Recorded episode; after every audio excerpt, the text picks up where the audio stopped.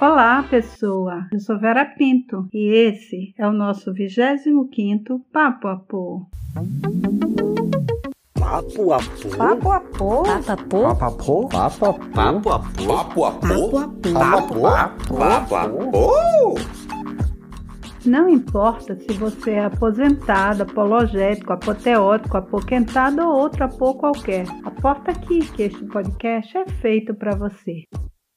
Se você gostar, compartilhe em suas redes sociais. E se puder, também seja um Papo 10, depositando essa quantia em nosso Pix, que é o nosso e-mail, contato papapô.gmail.com. Saiba mais sobre nós no final desse episódio, em que a gente vai dizer também o nome das pessoas que nos apoiam. Você também pode contar, sugerir, corrigir ou pedir algo pra gente no Face, no YouTube, no Instagram ou pelo nosso e-mail, contato papapô.gmail.com, sem acento, que, como você já sabe, também é o nosso Pix.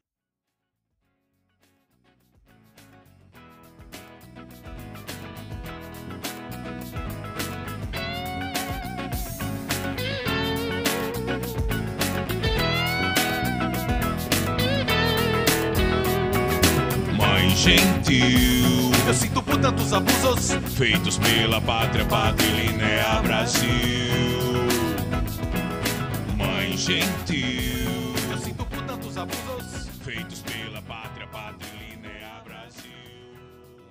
Enfim, chegou maio, o mês que dizem ser das mães. E o Papapô terá dois programas especiais sobre a nova maternidade. A mãe de hoje é Laura Tissot. Ela está aqui conversando com a gente sobre o que é ser mãe. No Dentro da Caixola, eu te conto o que eu aprendi sobre a maternidade. No Mão na Massa, eu trago a receita do meu arroz cateto, cobiçadérrima. E a nutricionista Flávia Gentil vai falar sobre um tempero que super combina com arroz cateto. Já já você vai saber qual é. Nas dicas do fim, eu trago uma surpresa. E termino o programa com uma crônica de Ana Carolina Coelho. Vamos logo pro gente como a gente?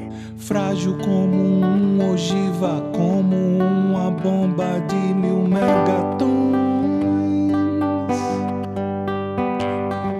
Inofensiva como a explosão de todas as cores. A pessoa que vai conversar com a gente hoje é uma pessoa muito especial para mim. Especial porque ela é talentosa, inteligente, bonita e especialmente porque ela tem um coração enorme. Ela é a mãe de todo mundo. Ela tem um, uma forma maternal. Ela é tão cuidadora, cuidadosa, que eu fico impressionada. Impressionada mesmo com as atitudes que ela tem em relação às pessoas e cuidado que ela tem para as pessoas. E hoje ela está aqui para conversar com a gente sobre maternidade. É muito bom ter você aqui, Laura. Oi, Vera! Antes de mais nada, quero muito agradecer seu convite. Para mim é uma honra estar aqui falando no Papapô, esse podcast lindo,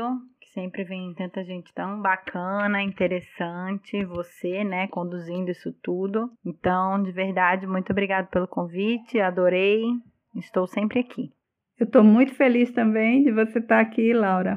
E comece se apresentando. Quem é você, Laura Tissot? Primeira pergunta para mim já é um desafio, né? Quem sou eu? Meu nome é Laura, eu sou, sou jornalista, sou estudante de pós-graduação, sou mãe. E não sei, assim, é bem complicado responder isso porque a gente acaba meio que respondendo quem a gente é, sempre muito relacionada à nossa profissão e à nossa maternidade, né? E essa é a primeira resposta que vem na minha cabeça. Mas eu tô tentando desconstruir isso. E quem eu sou, à primeira vista é isso, mas a fundo, acho que eu sou uma mulher de 30 anos que tenho muita vitalidade, sou muito hiperativa e acho que eu tenho uma criança dentro de mim muito enérgica muito forte, muito presente. Acho que isso fala um pouco de quem eu sou. É por aí também. Tô me encontrando, tô é mais ou menos por aí. Agora conta pra gente, Laura, como é que a maternidade chegou até você? Foi algo planejado? Não foi?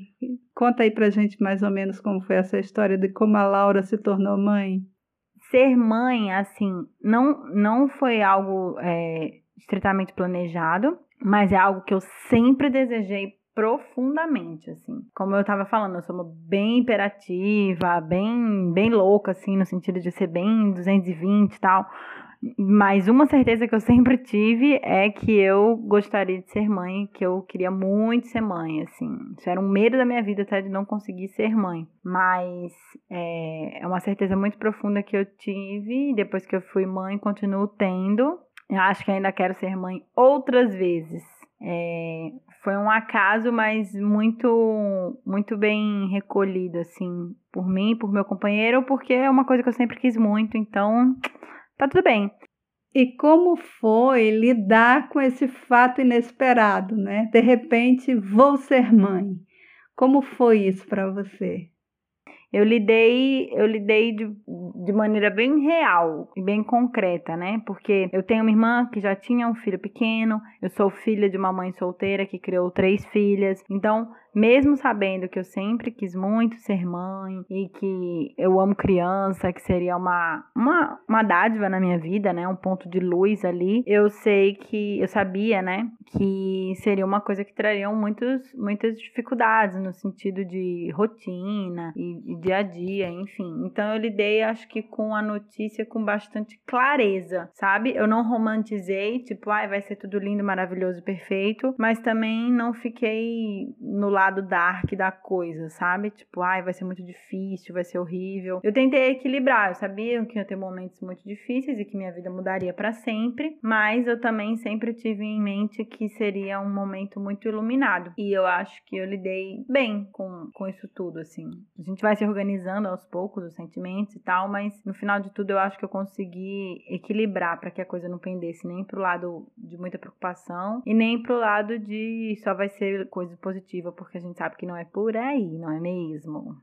E Laura, e conta um pouco pra gente como foi a tua experiência com a gestação a minha gestação não foi a coisa mais linda, maravilhosa e absoluta do mundo, não. Muito pelo contrário, assim. Eu tive uma gestação saudável, é, no ponto de vista clínico. Meu pré-natal sempre muito em dia, meus exames bons. Então, eu não posso falar que foi uma gestação difícil nesse sentido, porque eu tive, graças a Deus, um período de gestação saudável. Mas ele foi complicado porque eu senti mesmo, assim, tipo, vários aspectos no, meu corpo corpo difícil, sabe? De literalmente ter alguém lá sugando sua energia. Então, eu vomitei muito os quatro primeiros meses, depois eu senti muita dor na, na lombar, fiquei sem energia, com muito sono. É, é um período de recolhimento, né, do corpo. Eu acho que é uma, uma sensação muito louca de tipo, um dia você tá muito bem, tá com muita energia, quer arrumar tudo, quer fazer tudo, no outro dia você tá muito mal, muito enjoada. Então, minha gestação foi um período legal fisicamente, eu fiquei bem bem, foi uma gestação saudável, mas de altos e baixos. Mas quando eu penso na Laura grávida, eu penso, eu não sei, eu tava feliz, assim, eu tava otimista, tive momentos de medo, de angústia, mas no final das contas, assim, eu conseguia me tranquilizar. Eu acho que foi um período bom e de muito estudo. Meu período de gestação foi um período de muito estudo. Eu queria um parto normal, queria tentar fazer um parto ali por via vaginal, então foi um período que eu me debrucei nesse objetivo objetivo. Então eu fui estudar, eu fui ler, eu fui participar de roda de gestante, fui fazer aula de yoga. Enfim, eu tentei é, unir o máximo de informações e de mulheres ali ao meu redor que tivessem nesse universo para eu conseguir alcançar meu objetivo. Então, meu período de gestação para mim foi estudo para o parto, para que a gente conseguisse ter um parto da maneira que eu estava idealizando, porque a gente sabe que a gente está é, vivendo uma época da, da indústria do parto, né? Onde o parto ele é visto ali como um produto produto, uma cirurgia, e quanto mais intervenção ele tiver, mais caro ele fica, melhor ele fica para a indústria é, médica como um todo, né? O médico ganha mais, a farmácia vai ganhar mais com seu pós-operatório, enfim. Então, a sociedade fica empurrando a gente para esse tipo de parto. Como não era o que eu queria, você tem que literalmente ir contra a cultura e lutar para fazer do seu jeito. E isso foi na base de muito estudo para eu poder me conhecer, conhecer meu corpo, saber o que ia acontecer, escolher bem uma médica. Então, o meu período de gestação foi um período de muita pesquisa pesquisa. E o meu parto foi um período de realização, porque eu consegui ter um parto vaginal que eu queria, depois de muito, né, muito me debruçar aí sobre esse universo. consegui me sentir bem, me sentir feliz, me sentir potente, mas agora, vendo depois de longe, três anos depois, eu acho que ainda dava para ser um pouquinho diferente, ainda mudaria algumas coisas, mas tudo bem, não precisa ser perfeito, precisa ser o que dá. E acho que o mais importante disso tudo é a mulher ir trabalhando para que, pra que ela tenha um objetivo de parto, o que ela quer fazer, como ela quer que seja, mas para que ela não se frustre caso as coisas não saiam do jeito que ela planeja, porque eu costumo falar que o parto é, é a primeira é a primeira desconstrução da maternidade, porque assim, não adianta, na maternidade a gente vai, idealiza, planeja, eu quero que seja assim, assim, assim, vem a criança e muda tudo, fala, não, querida, não é sobre suas regras, é sobre as minhas. E daí, por mais que a gente idealize planeje, a criança vai e lida com as coisas de uma maneira completamente diferente. E o parto já é nosso primeiro chacoalhão para esse ponto de vista, né? A gente se esforça, estuda, faz com que as coisas tomem um rumo ali que a gente quer, mas pode ser que na hora não dê certo e acabe sendo de outro jeito. Você pode querer uma cesariana porque você tem medo do parto normal, mas na hora a criança simplesmente quer nascer e ela nasce. Você pode querer parto normal, mas na hora não, por alguma questão de saúde você acaba tendo que ir para uma cesariana. Então acho que o mais importante disso tudo é você estar tá aberta para entender que tudo bem, faça o seu melhor, mas se as coisas não saírem como desejado, não sofra e segue o bonde. E aquela história, aquela antiga história, Laura, de que ser mãe é padecer no paraíso, ainda rola? Esse termo padecer no paraíso, né? Não sei, não sei explicar o que eu sinto, porque eu acho que ele vem um pouco com a boa e velha romantização da maternidade, né? Porque é, eu não sei se a palavra é bem paraíso, porque quando a gente fala que ser mãe é padecer no paraíso, a gente coloca a mulher automaticamente no ponto de vista de que, ah, a partir do momento que você for mãe, você vai estar num paraíso onde as coisas vão ser difíceis, você vai padecer, mas sua vida vai virar um paraíso. E não é bem assim. E quando não é bem assim, a mulher passa na pele, ela se sente frustrada. Ela pensa, poxa, isso que é o paraíso? Nossa, que desespero, eu só queria dormir. E isso aqui é o paraíso? Então, eu acho que ser mãe é padecer na realidade. Mas eu acho que a realidade, ela fica mais bonita, ela fica mais poética, ela fica mais leve, ela fica mais iluminada. Então, assim, eu acho que a, a nossa realidade, a gente que faz, né? A gente que faz. Cada mulher constrói sua realidade. Nós somos múltiplas, diversas. As mulheres têm realidade realidades diferentes. A minha maternidade não é a maternidade da minha amiga, não é a maternidade que foi a da minha mãe, não é a maternidade de outras amigas e outras mulheres. Mas eu sei que todas padecem dentro da realidade delas. E eu acho que não é exatamente o paraíso. Eu acho que é a, é a realidade. Cada uma transforma isso de uma maneira diferente. Então acho que a gente tem que ficar bem esperta, assim, com esse negócio de é, padecer no paraíso. Porque não é exatamente um paraíso. Ter filho é, é muito maravilhoso. É é incrível, é lindo, é um sentimento muito forte, mas a sua vida não vai virar um paraíso. A sua vida vai continuar sendo a sua realidade, com altos e baixos, momentos difíceis, momentos maravilhosos, e ter filho não torna ninguém um anjo, um ser mágico, enfim, um doce de candura, algo do tipo. E como tem sido a sua experiência como mãe ao longo desses três anos de existência do menino Caetano? Que, que tem é, modificado o seu ser, a sua vida? A minha experiência como mãe ao longo desses três anos vem sendo muito bacana. Eu acho que eu venho crescendo e evoluindo muito junto com o meu filho, com o Caetano. É no sentido prático mesmo, do dia a dia, sabe? Eu acho que o filho, ele dá uma, uma agilidade de pensamento. Eu já era uma pessoa muito ativa, muito proativa, muito rápida, mas eu acho que o, o filho transforma a gente num polvo, no sentido de que a gente resolve muitas coisas ao mesmo tempo e, e pensa e faz e age. Isso é positivo? Isso é positivo. É uma experiência bacana que eu adquiri involuntariamente. Você não tem como. Você, tipo, vira esse povo, você se transforma nesse povo, mas isso é muito cansativo também. A gente também não pode romantizar a, a estafa mental, a sobrecarga mental. Então, a minha experiência como mãe, eu, Laura, cresci muito, evolui muito, amadureci muito e eu me sinto cada vez mais atenta e forte para não me importar com coisas pequenas sabe? Eu acho que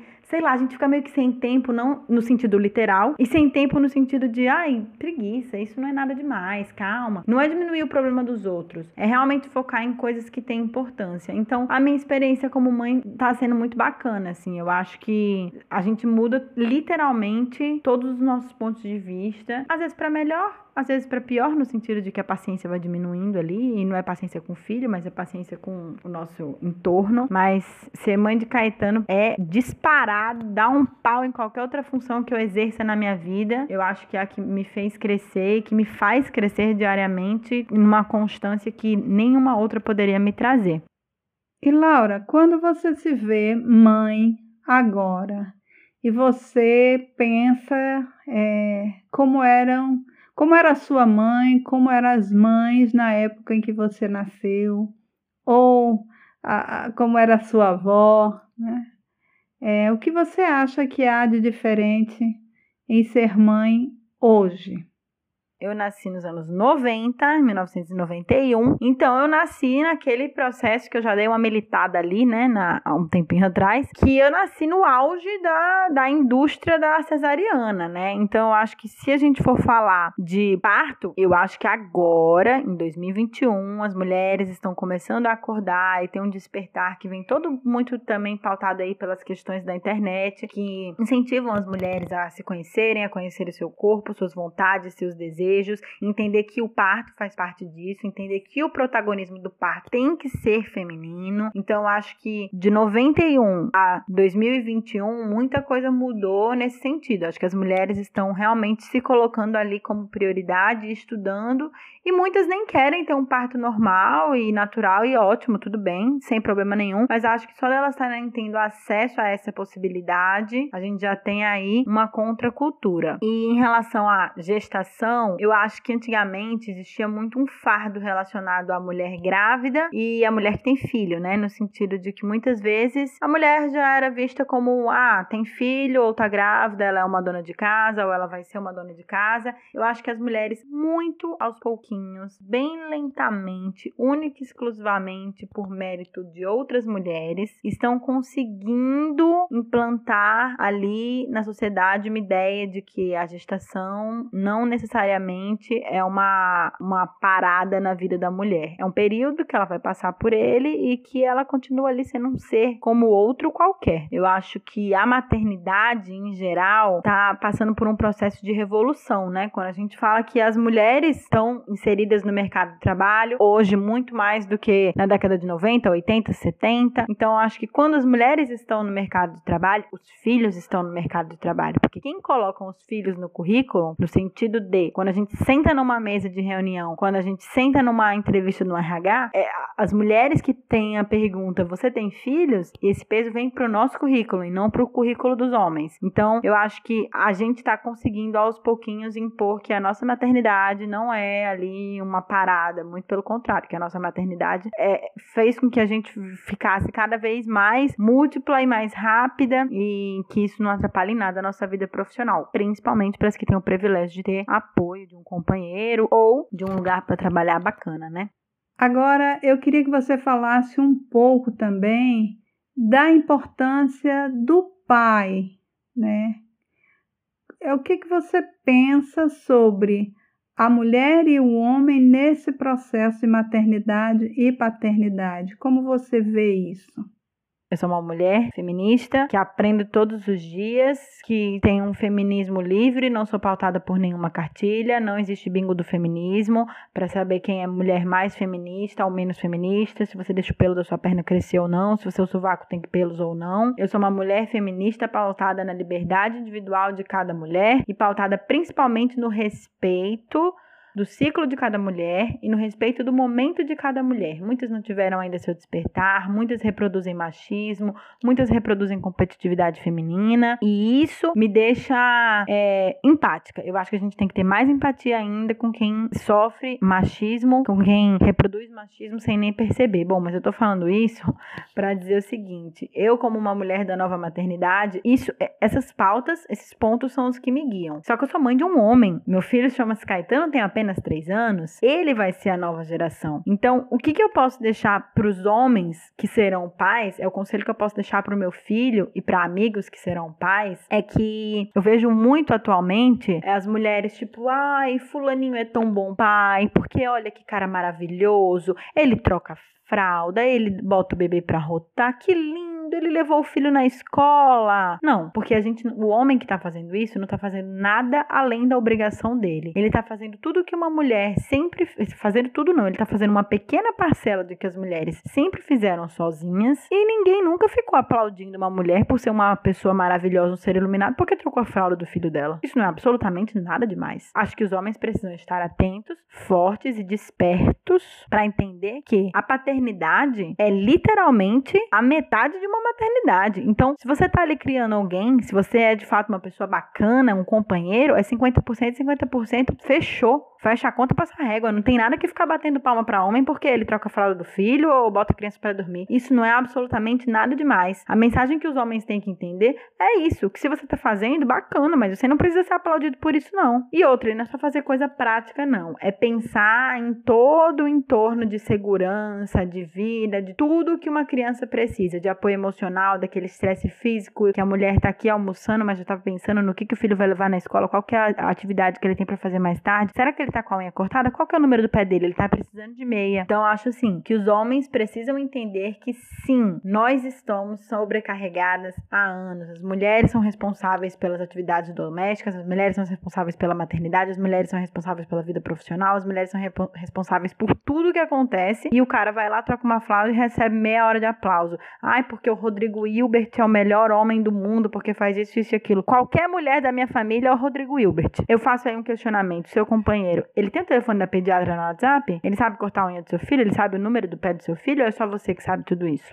É a consagrada história do paizão, né? Ninguém ouve é, falar, ela é uma mãezona. A gente ouve muito dizer, ele é um paizão, justamente porque é um homem que troca uma fralda, ou que cuida, dá uma comida a um bebê, né? O que faz minimamente o que uma pessoa deveria fazer com seus filhos. Agora conta pra gente, Laura, o que é que te apoquenta? Que me apoquenta, o que me tira do sério, o que me deixa louca é ver qualquer tipo de mulher sofrer alguma discriminação ou ser cortada de uma vaga de trabalho ou algo do tipo, justamente quando voltou ali, né, daqueles dois, três meses depois da licença maternidade. Isso é uma coisa que mexe comigo profundamente, desperta sentimentos de raiva e, e não consigo nem explicar direito, porque todo mundo que tá ali, né, te demitindo, todo homem que tá ali te demitindo, toda mulher que tá ali te demitindo, se não é mãe ou pai, tem alguma, né? Nasceu de alguém, veio de alguém. Então, eu acho isso inadmissível. É inadmissível a gente pensar que uma mulher é excluída do mercado de trabalho pelo fato de ser mãe. Só que ela tá mais ativa do que nunca no mercado de trabalho. Uma mulher que é mãe, que tá colocando alguém na sociedade, ela tá, ela é ali a ponta da pirâmide, ela que movimenta tudo. Então, isso realmente me apoquenta, essa questão de mulher, mercado de trabalho e falta de representatividade de gênero mexe comigo. Laura, e qual foi o teu momento apoteótico? Conta pra gente. O meu momento apoteótico da vida é bem clichêzão, mas foi o parto. É, o meu momento apoteótico eu não posso colocar outro porque foi um momento que eu me senti mais mais humana e mais mais um bicho mesmo. Eu me senti um bicho no meu parto. Eu me senti uma uma uma loba louca uivando, mas na verdade eu nem uivei, eu fiquei completamente em silêncio, mas eu me senti muito forte, eu me senti muito poderosa, muito poderosa. Então, sem dúvidas é o meu momento apoteótico. E para quem você faz uma apologia, Laura Tissot? A quem eu faço uma apologia? Bom, eu faço uma apologia a todas as mulheres, sempre, que vieram antes de mim, minhas ancestrais, minha mãe, minha avó, minha bisavó, minhas tias-avós, é, minhas irmãs. Eu sou uma mulher rodeada por mulheres. A você, a minhas tias, eu, eu não tenho como estar aqui sem exaltar as mulheres que estão à minha volta, porque eu sou uma mulher literalmente rodeada por mulheres, sempre fui e espero sempre ser, e eu acho que isso, a união feminina, torna qualquer qualquer mulher em, em uma força inexplicável. Então, eu acho que a gente precisa cada vez mais se unir, se amar, se venerar, se aplaudir e eu sempre, sempre, sempre farei uma apologia a mulheres. Laura, o nosso tempo está acabando e foi muito bom estar tá aqui ouvindo a tua sabedoria como mulher, como mãe. Dá uma esperança muito grande de que é, as coisas realmente estão mudando. É, infelizmente, não para todas as mulheres, mas que já existe um, um caminho é, e que essa nova geração de mães está demonstrando que as coisas é, vão tomar um novo rumo, ou pelo menos elas têm a força de botar essa ideia para frente e de fazer acontecer. Como é o teu caso. Eu agradeço muito, muito a tua presença. Eu admiro demais você. Convido todo mundo a te seguir no Instagram porque você faz vídeos maravilhosos sobre séries. Eu quero pedir a você que termine esse bloco pra gente, deixando um recado, especialmente para os homens, e te deixo um, um grande beijo.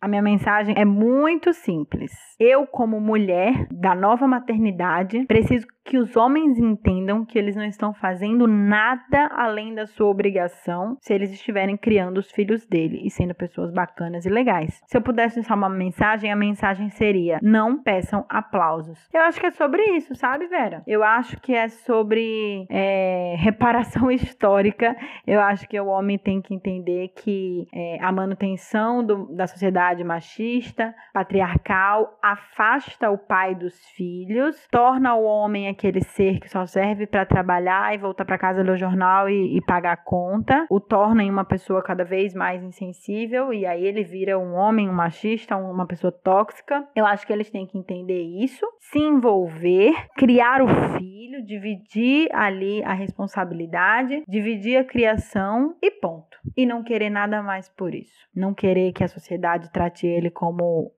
coloque-o em posição de maior privilégio por isso. Eu tô vendo os homens se envolvendo muito com paternidade, ainda bem, mas sendo colocado ah, no, status de, de reis por isso. E não é sobre isso. É absolutamente ao contrário. Então, os homens precisam se envolver, precisam tomar a frente da, da, do caminho deles como paternidade, mas eles não precisam mais ganhar mais louros sociais ainda. Eles precisam apenas vivenciar a paternidade com amor, carinho, respeito, como as mães fazem, e daí eles vão receber o que a gente recebe, que é um, uma alegria de ter uma criança que te ama, que confia em você, que sabe que pode contar com você e, sei lá, muitas vezes dá o sentido para nossa vida que a gente nem tem. Então é isso. Obrigada por ter me convidado, de verdade. Eu sou sua fã número um, sou fã dos seus produtos todos, do seu programa, do seu canal no YouTube. Acho você incrível, você é uma mãe maravilhosa, uma mulher inspiradora. Conte comigo sempre, tamo junto. Beijo, muito, muito, muito obrigada.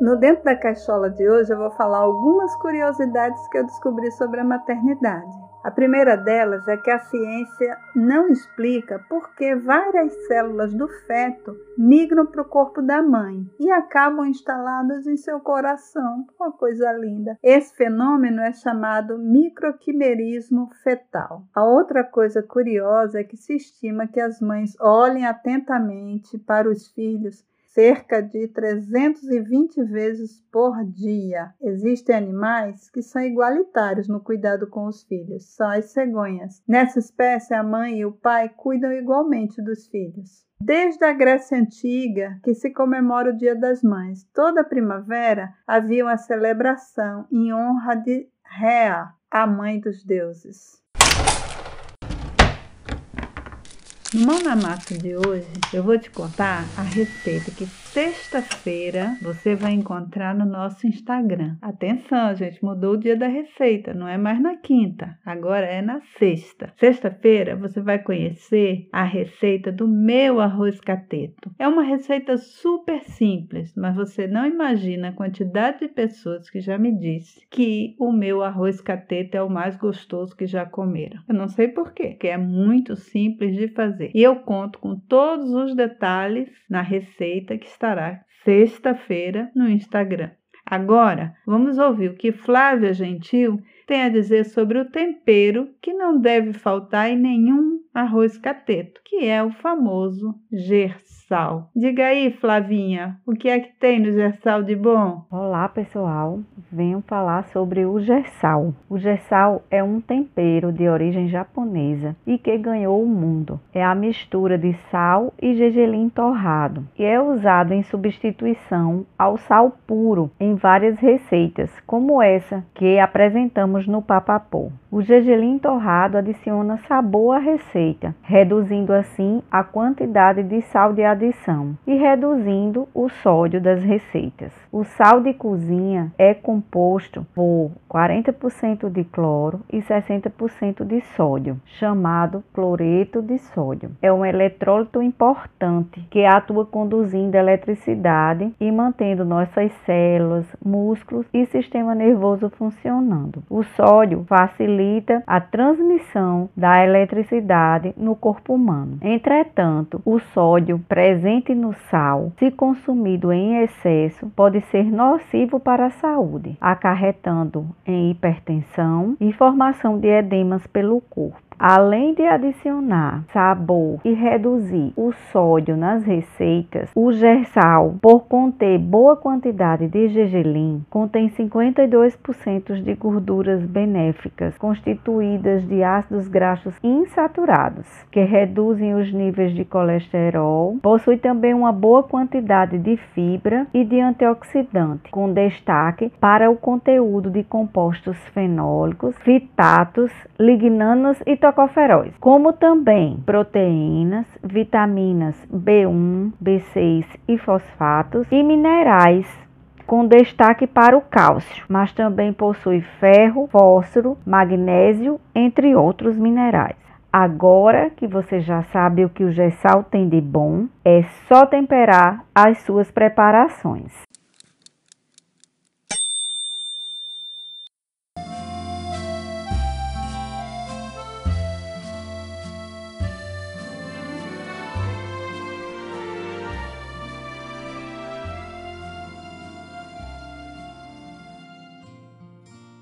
Por enquanto, a gente vai parar com os vídeos no YouTube de dicas de cinema, mas as dicas continuarão no Instagram todo domingo, por escrito, mas são boas da mesma forma. Então, agora aqui eu vou fazer uma surpresa de uma dica de uma série que a Laura Tissot sugeriu no seu Instagram e eu adorei. Eu já tinha começado a ver a série, mas não acreditava e fui adiante pelas dicas dela e amei. Vou colocar aqui para vocês ouvirem. Dicas aleatórias que ninguém me pediu, parte 2, check. Parte 2 do Serial Séries, pra você que, assim como eu, é louco, desesperado, só pensa em série, dorme, come, toma banho, faz tudo pensando em série, apesar que eu acho difícil ter alguém mais do que eu. Não é por nada não, mas é porque deve ser difícil real, boy. É, o negócio é tenso. Ah, no episódio passado eu fui criticada, sabe? Por certas pessoas, que eu não vou citar um arroba, pra não ficar inconveniente, estar com o microfone na mão. Você tem... Vou dizer só uma coisa, minha querida. Tenho que dizer isso. Eu com este microfone aqui, se deixar, durmo com ele, entendeu? Eu tomo banho com ele. Eu faço qualquer coisa com ele. Eu troco esse microfone por muita gente, tá bom? Então tá bom. Vamos lá. Minha dica de série de hoje, tá? Pra você que é serial killer de série. Serial killer de série não. Serial série, que nem eu. O louco da série, entendeu? Pra você que é louco da série, que nem eu. É uma série. Vou botar aqui a trilha sonora rapidinho, rapidinho poucos segundos. Quem, quem for os verdadeiros, os verdadeiros vão conseguir identificar.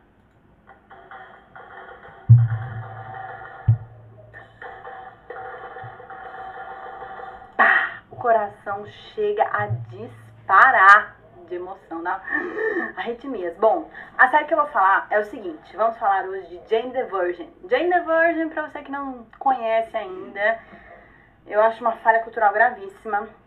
É uma série do Netflix, certo? Que eu fui assistir alguns anos atrás, inocentemente, achando que era o quê? Uma série de respiro. O que é série de respiro? Aos poucos, vocês vão entender meu linguajar, assim, que eu tenho um, um vocabulário especial para série, sabe? Pois bem, série de respiro eu chamo daquela série que você precisa para descansar emocionalmente entre uma série muito punk e outra, entendeu? Eu devia estar saindo de uma pegada, eu acho, tenho quase certeza que eu tava saindo de Homeland, que é uma série que você fica, tipo, o tempo inteiro assim, quase me infartando no sofá, ah, vou assistir uma série aqui bobinha, né? Não bobinha de conteúdo, mas bobinha assim, que, tipo, você não precisa, né, sair angustiada no final de cada episódio. Coloquei Johnny the Virgin pra assistir. Pois bem, fui completamente. Eu subestimei, na real, eu subestimei e fui completamente levar rasteira. Jane the Virgin é uma série incrível do Netflix que é baseada em uma novela mexicana para você que assim como eu é criada ali, ó, na base do quê?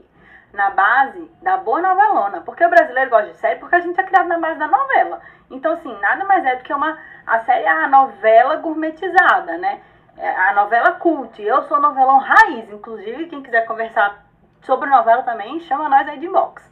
Pois bem, Jane the Virgin é uma adaptação de Joana, a Virgem, que já passou até aqui no Brasil no SBT, no SBT, que é uma novela muito, muito, muito, muito tosca. Mas a história é muito louca, que a menina fica grávida, virgem, sem nunca ter feito nada, tarará, tarará. Mas a série, minha galera, ela é a junção perfeita, ela é a união. Ela é o melhor dos dois mundos, certo? Ela tem o roteiro das séries, ela tem o timing maravilhoso, e tem o pano de fundo uma história de novela. Não tem como dar errado, sabe? São 100 capítulos, cada um tem mais ou menos uns 40, mais ou menos 38, 42 minutos. Ela é tão, ela tem umas coisas de novela assim tão legais, por exemplo, os capítulos não têm nome, são números, sabe? Já é tipo bem novelesco, capítulo 1, capítulo 2. Outra coisa que pra mim é o melhor, um dos melhores personagens da série é o narrador. A série tem um narrador. A série que tem um narrador, você sente como se você tivesse um amigo assistindo ali aquela série com você. Para quem assiste série sabe o quanto isso é importante. Tem uma pessoa ali para partilhar com você do sentimento. Tirando os personagens, né? Que é uma loucura. Tipo, a mocinha é uma mocinha com uma história completamente aleatória. Ela acaba se apaixonando por dois caras. Isso não é spoiler, não é spoiler. E você também vai se apaixonar pelos dois. E daí é horrível. É horrível. Você passa a viver numa dúvida cruel de quem você gosta mais, entendeu? Os vilões também, durante a, a série, a trama vai se desenvolvendo de um jeito que você vai ficando com dó, vai gostando de todo mundo. A história é super profunda, tem várias críticas sociais. Ela posteriormente tem um filho, isso daí também não é um spoiler, né? Porque afinal de contas o pano de fundo da série é porque ela fica grávida, ela tem um filho, e o filho é tipo totalmente diferente do que se espera de um filho de série. Tipo, o menino tem, tem uma condição de hiperatividade e tal, não é uma criança perfeita, então também quebra vários paradigmas aí sobre maternidade. Mas, gente, é uma série que eu indico pra todo mundo, sem preconceito, vai de coração aberto. Normalmente, homem não gosta muito de série com história, sabe? Mas essa série, ela é especialmente engraçadíssima, que você se urina de tanto rir. Só que as histórias dos enredos familiares são pesados, tem altas reviravoltas clássicas de novela mexicana, de tipo assim, what? Como assim? Tudo de mais absurdo que pode acontecer, acontece. Então, se você tá afim de ficar com frio na barriga de apaixonado, com frio na barriga de medo, com frio na barriga sem saber o que vai acontecer, com aquela sensação louca que toda novela deixa a gente, Jane the Virgin, numa produção incrível. A série é tão boa, mas tão boa, o capítulo 99 é simplesmente. Eu nunca vi isso em nenhuma série. Nunca. Tipo, não é um capítulo. 99 é uma ode à série. São todos os atores e diretores, tipo, todos os personagens e o narrador, meu preferido da série, sentados no estúdio, é como se fosse um making off, eles contando, tipo, como foi Jane the Virgin na vida deles. Porque é uma série, velho, que impacta todo mundo. Eu já influenciei no mínimo umas 5 ou 10 amigas para assistir Jane the Virgin. E todas vêm falar comigo, tipo, caramba, obrigado pelo presente. Então se você quer um presente meu, essa é a dica. Jane the. Beijo. É nóis. E eu vou segurar o microfone sim.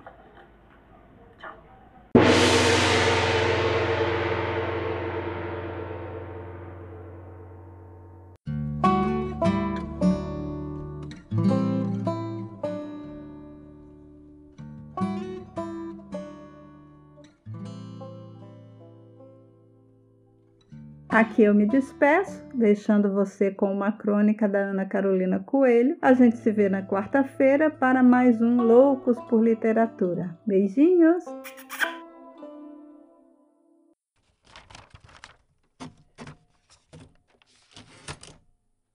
Mães ficam cansadas, com medo e exaustas.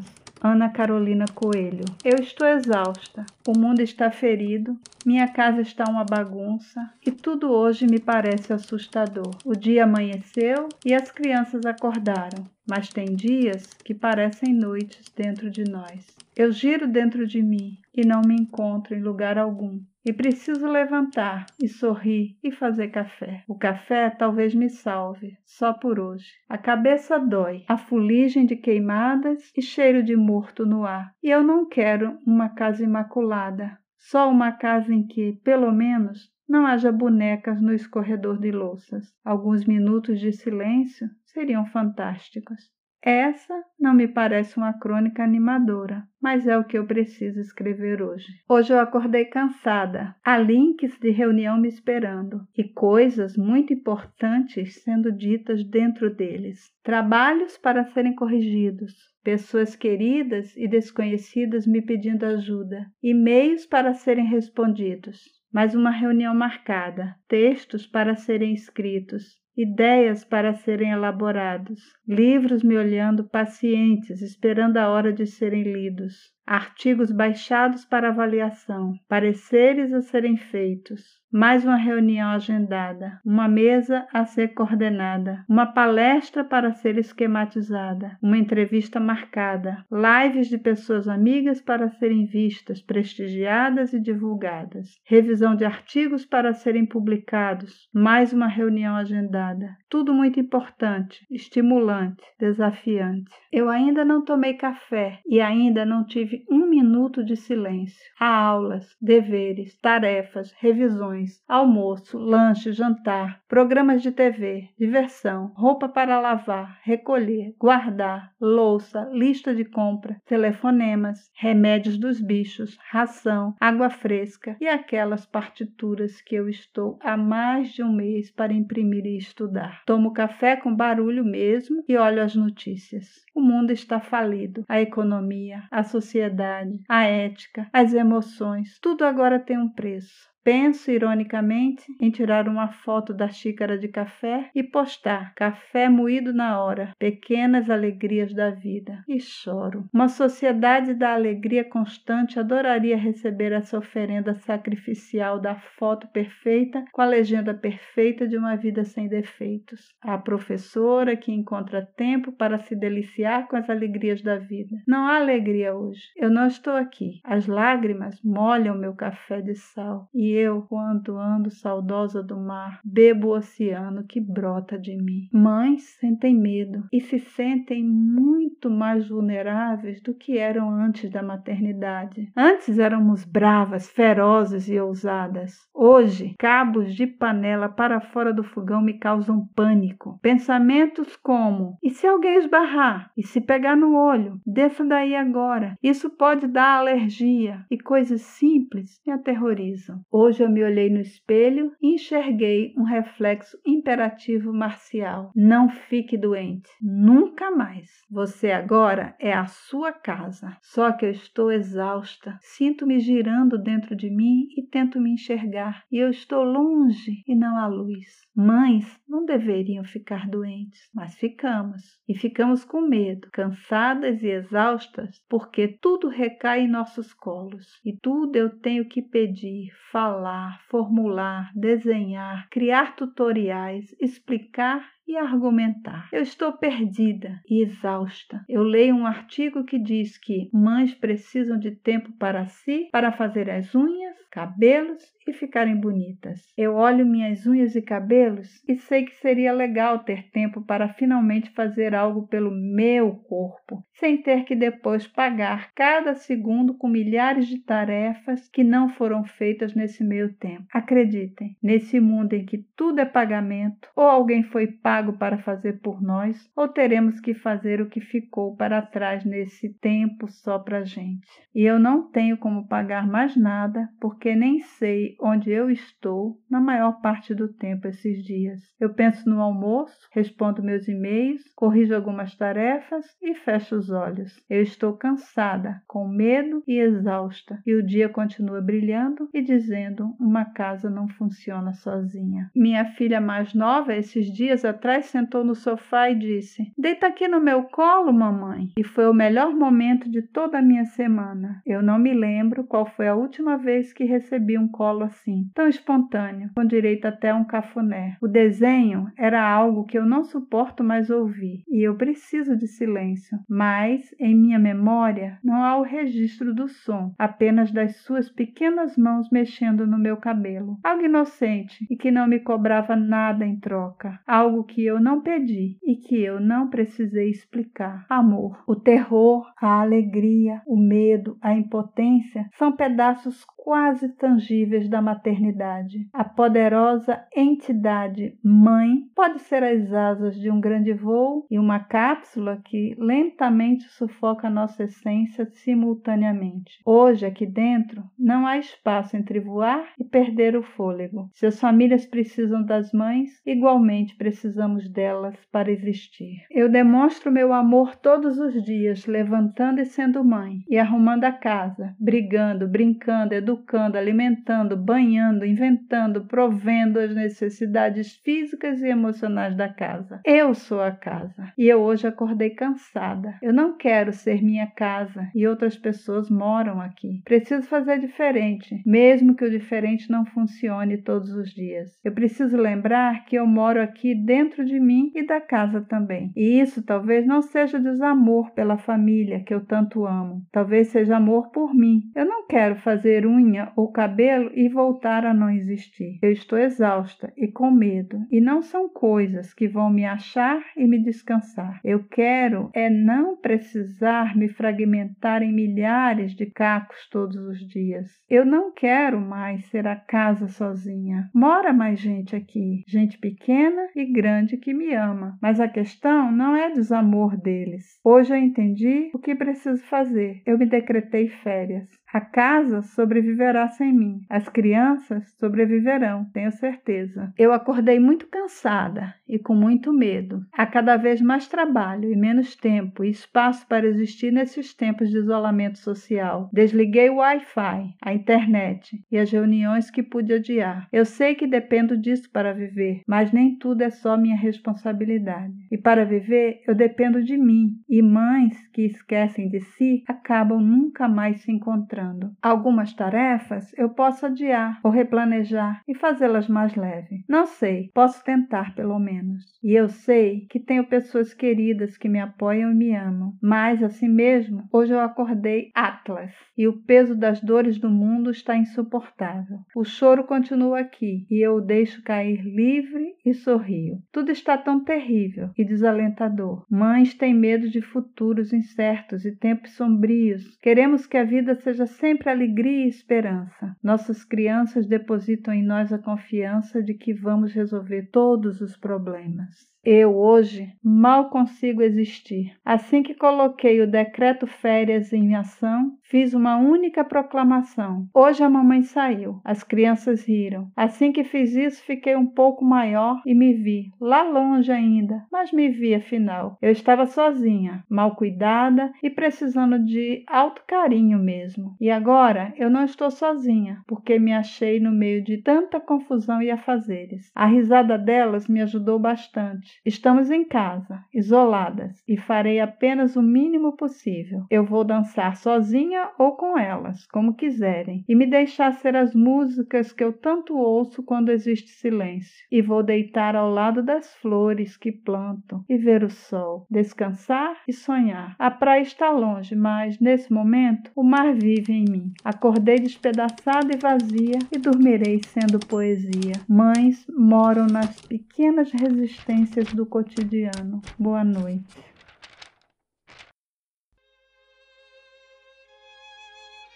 Agradecemos a Júlio Lima, que nos presenteou com suas canções Pátria, Pátria Linear, Mãe Gentil e Mulher, cuja letra é do compositor Ricardo Cogumelo. As músicas instrumentais aqui apresentadas são da biblioteca de áudio do YouTube e os efeitos sonoros são do site freesound.org. O texto. Mães ficam cansadas, com medo e exaustas, de Ana Carolina Coelho, está disponível em claudia.abril.com.br. As curiosidades sobre a maternidade aqui informadas foram encontradas nos sites Novo Milênio, na matéria, em especial Dia das Mães, a origem da festa, e no site A Mente Maravilhosa, na matéria Curiosidades sobre a maternidade. Agradecemos ainda as pessoas que no mês de abril nos apoiaram financeiramente. São elas: Alda Pereira, Caio Xavier, Célia Márcia Medeiros de Moraes, Conceição Lisboa, Diogo Vale, Eugênio Pereira, Fátima Araújo, Fátima Cirne, Fernando Palhano, Gabriela Espaniol, Gineta Morim, Inês Magnata, Ingrid Bezerra, Nelly Holland, Nilde Araújo, Larissa Seabra, Pedro Pereira, Rebeca Dantas, Rejane Pinheiro, Rosana Moura, Sônia Costa. Muito obrigada de todo coração a todas vocês, pessoas. O apoio que vocês nos deram totalizou R$ 744,40, dos quais R$ 186,40 foram doados ao Instituto Senhores Patas, que cuida de animais abandonados, e o restante foi direcionado às pessoas que trabalham neste projeto. Muito obrigada a vocês que nos apoiam nesta jornada pandemática. O Papapô é um projeto sem fins lucrativos nascido durante a pandemia para levar veganismo, arte e ciência até você. Conta com quatro pessoas voluntárias.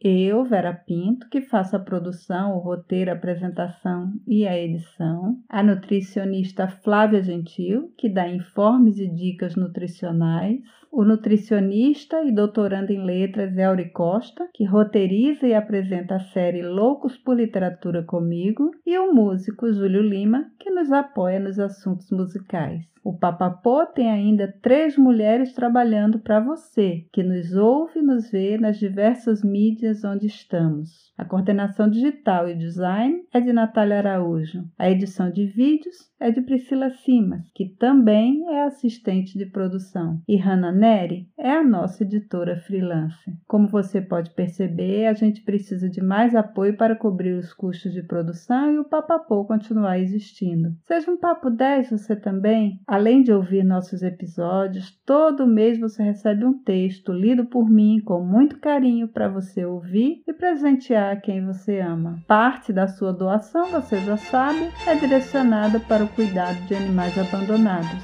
Existem também prêmios para outros valores. Se puder nos apoiar assim, dá uma olhadinha lá no nosso Instagram e veja as gostosuras que a gente anda distribuindo. O Papapô é gravado e editado em casa para manter o distanciamento social e preservar a vida. Papo a pô. Ah, Papo a pô. Papo a pô.